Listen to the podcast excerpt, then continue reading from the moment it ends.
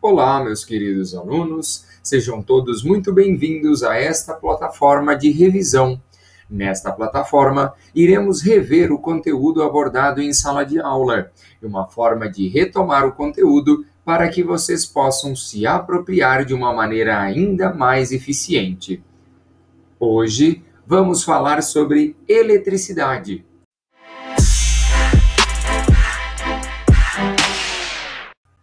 O nosso cotidiano costuma ser muito dependente da eletricidade, sendo difícil imaginar a vida sem ela e sem o desenvolvimento tecnológico que ela permitiu, como as formas atuais de comunicação, o trabalho e até mesmo o transporte. Inúmeros objetos à nossa volta, como lâmpadas, chuveiros, computadores, celulares, eletrodomésticos, máquinas industriais, utilizam a energia elétrica em seu funcionamento. Quando analisamos o desenvolvimento histórico do conhecimento sobre cargas elétricas e eletricidades, comentamos sobre o primeiro relato histórico que traz estudos sistematizados sobre o comportamento elétrico da matéria, que foram realizados no século VI a.C. por Tales de Mileto.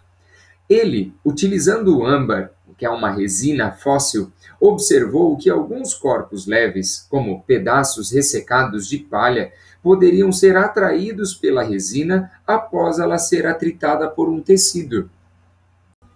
Já no século XVI, tivemos William Gilbert, que realizou observações sistematizadas sobre o comportamento de certos corpos eletrizados Gilbert foi o primeiro a verificar e a registrar que os objetos atritados com âmbar também adquiriam comportamento elétrico.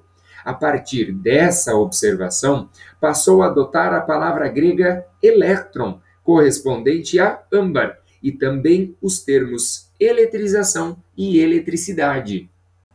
Mas somente no século XVIII Charles Dufay observou que existem forças elétricas atrativas e repulsivas, o que o fez sustentar a existência de dois tipos de eletricidade: uma eletricidade positiva e outra eletricidade negativa.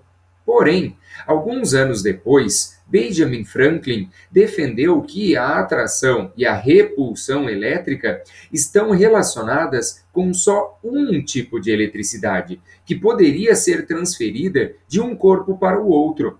Essa eletricidade receberia o sinal positivo quando estava em excesso ou negativa quando em falta. Porém, a compreensão de que cargas elétricas era algo contido em pequenas partículas só ocorreu no fim do século XIX, quando o físico inglês Joseph Thomson concluiu que a eletricidade é uma propriedade de pequenos corpúsculos, os elétrons, e essa partícula, por convenção, desde então, apresenta carga elétrica negativa. Estudos recentes evidenciam que toda a matéria é formada por átomos, mas eles também têm uma estrutura interna, o núcleo e a eletrosfera. Quando analisamos o núcleo, percebemos a existência de duas partículas subatômicas, os prótons, que são as partículas que apresentam carga elétrica positiva, e os nêutrons, como o próprio nome sugere, são estruturas eletricamente neutras. Em torno desse núcleo existe a eletrosfera. A eletrosfera é considerado o espaço ao redor do núcleo no qual se movimentam os elétrons. Os elétrons, por sua vez, são as partículas subatômicas dotadas de carga elétrica negativa. Por serem mais externos, eles têm maior mobilidade. Um átomo pode, eventualmente, ganhar ou perder elétrons e os elétrons são menores do que os prótons e do que os nêutrons. Quando um átomo tem a mesma quantidade de prótons e elétrons, ou seja, são eletricamente neutros, nós consideramos esse átomo uma estrutura estável. Já quando há um excesso ou uma redução de elétrons, consideramos esse corpo carregado eletricamente.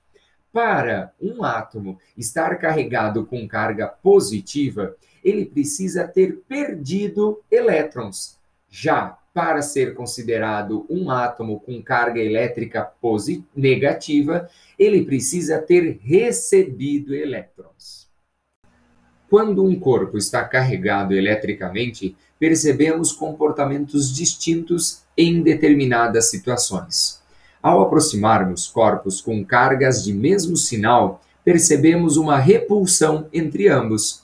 Já quando aproximamos corpos de sinais diferentes, cargas opostas, percebemos uma atração entre estes corpos.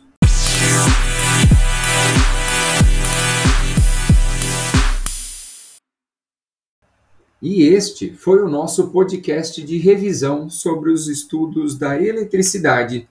Espero que você retome os conteúdos, faça bons estudos e até a próxima!